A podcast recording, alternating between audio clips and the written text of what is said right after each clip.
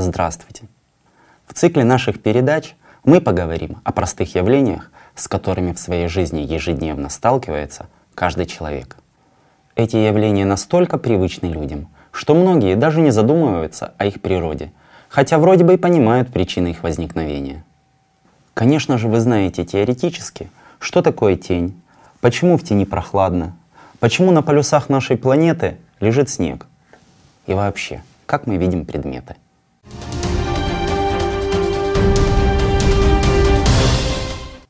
Все эти явления давно объяснила наука.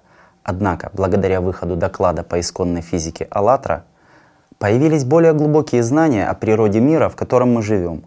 Изучая этот доклад, мы с друзьями узнали о свойствах фотона 3 и фотона 4.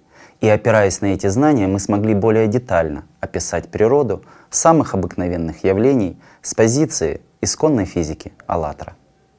Из доклада «Исконная физика АЛЛАТРА» нам известно. Благодаря фотонам 3 обеспечивается энергетический поток, а также различные силовые взаимодействия в материальном мире. Потоки фотонов 3 не несут тепло. Они его создают при разрушении частичек, с которыми сталкиваются. Тень от объекта — это, конечно же, место, закрытое от прямого потока фотонов 3. А значит, там процесс выделения тепла значительно слабее. Выходит, что в тени прохладнее вовсе не потому, что она закрыта от потоков тепла, идущего, например, от Солнца, а потому что там тепло просто не создается, как на поверхности освещенных объектов при разрушении материи.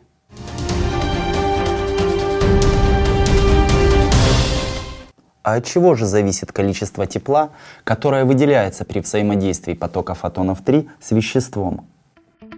Чем больше поток фотонов 3, направленных под прямым углом к материальному объекту, тем больше образуется тепла. Зная это, становится понятно, почему на полюсах нашей планеты постоянно лежит снег, и почему там значительно холоднее, чем на экваторе.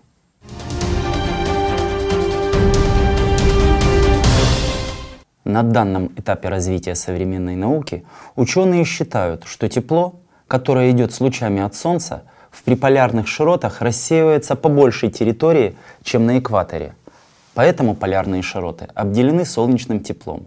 То есть на одинаковые поверхности на экваторе и в приполярных широтах приходится разное количество тепла. Но изучив доклад «Исконная физика АЛЛАТРА», становится очевидным, что фотоны не переносят тепло от Солнца – Изучив доклад «Исконная физика АЛЛАТРА», становится понятно, что фотоны не переносят тепло от Солнца. Тепло создается фотонами 3 при взаимодействии с поверхностью нашей планеты. Чем дальше от экватора, тем меньше угол падения солнечных лучей, а значит создается меньше тепла. Каждый видел, во что превращается газета – которая летом долгое время пролежала у окна, как выгорает краска под действием солнечных лучей.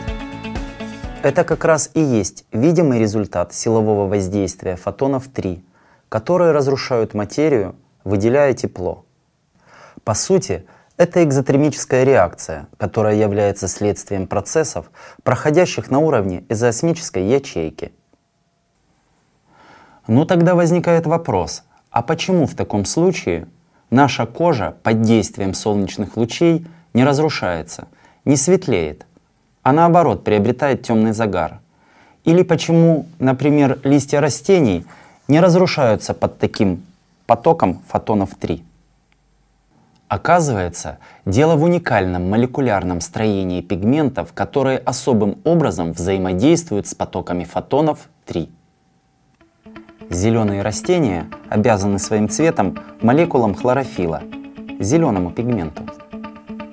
Когда фотон 3 попадает в клетку, он выбивает свободный электрон из середины молекулы хлорофила. Это создает крошечный пакет энергии, называемый экситоном.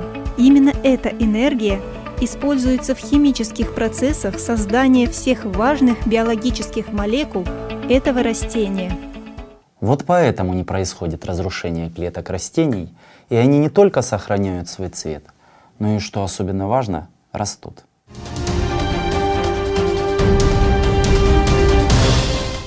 Ну а потемнение кожи под действием солнечного света связано с образованием меланина, особого высокомолекулярного пигмента, который рассеивает создаваемую фотонами фотонометри энергию и предохраняет от разрушения живые клетки – а происходит это благодаря наличию в меланине неспаренных электронов, что придает этому веществу свойства стабильных свободных радикалов. Неспаренные электроны способствуют более эффективному поглощению фотонов 3. Вот почему у жителей экваториальных широт кожа темнее, чем у народов севера.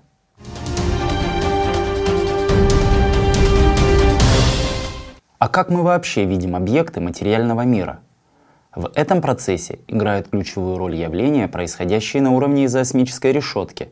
Способность фотона 3 при определенных условиях преобразовываться в фотон 4, то есть фотон, состоящий из четырех фантомных частичек ПО, и информационные взаимодействия, связанные с переносом информации фотоном 4. Давайте рассмотрим это на примере. Фотон 3 и фотон 4 двигаются, как правило, в одном энергетическом потоке. Причем фотонов 3 в нем всегда многократно больше, чем фотонов 4. Например, от Солнца идет поток фотонов, где большинство из них – это силовые фотоны, фотоны 3, ответственные за энергетические силовые взаимодействия. Но среди них есть и информационные фотоны, фотоны 4, несущие информацию о Солнце – силовые фотоны 3 ударяются о внешнюю поверхность предмета и при определенных условиях вырывают головную частичку ПО, превращаясь в информационный фотон 4, который уже отражается от объекта и несет информацию о нем. Поэтому мы хорошо видим освещенный объект. А вот предметы, находящиеся в тени, мы видим плохо – потому что они закрыты от прямых потоков фотонов 3, которые могли бы превратиться в фотон 4 и донести информацию об этом предмете.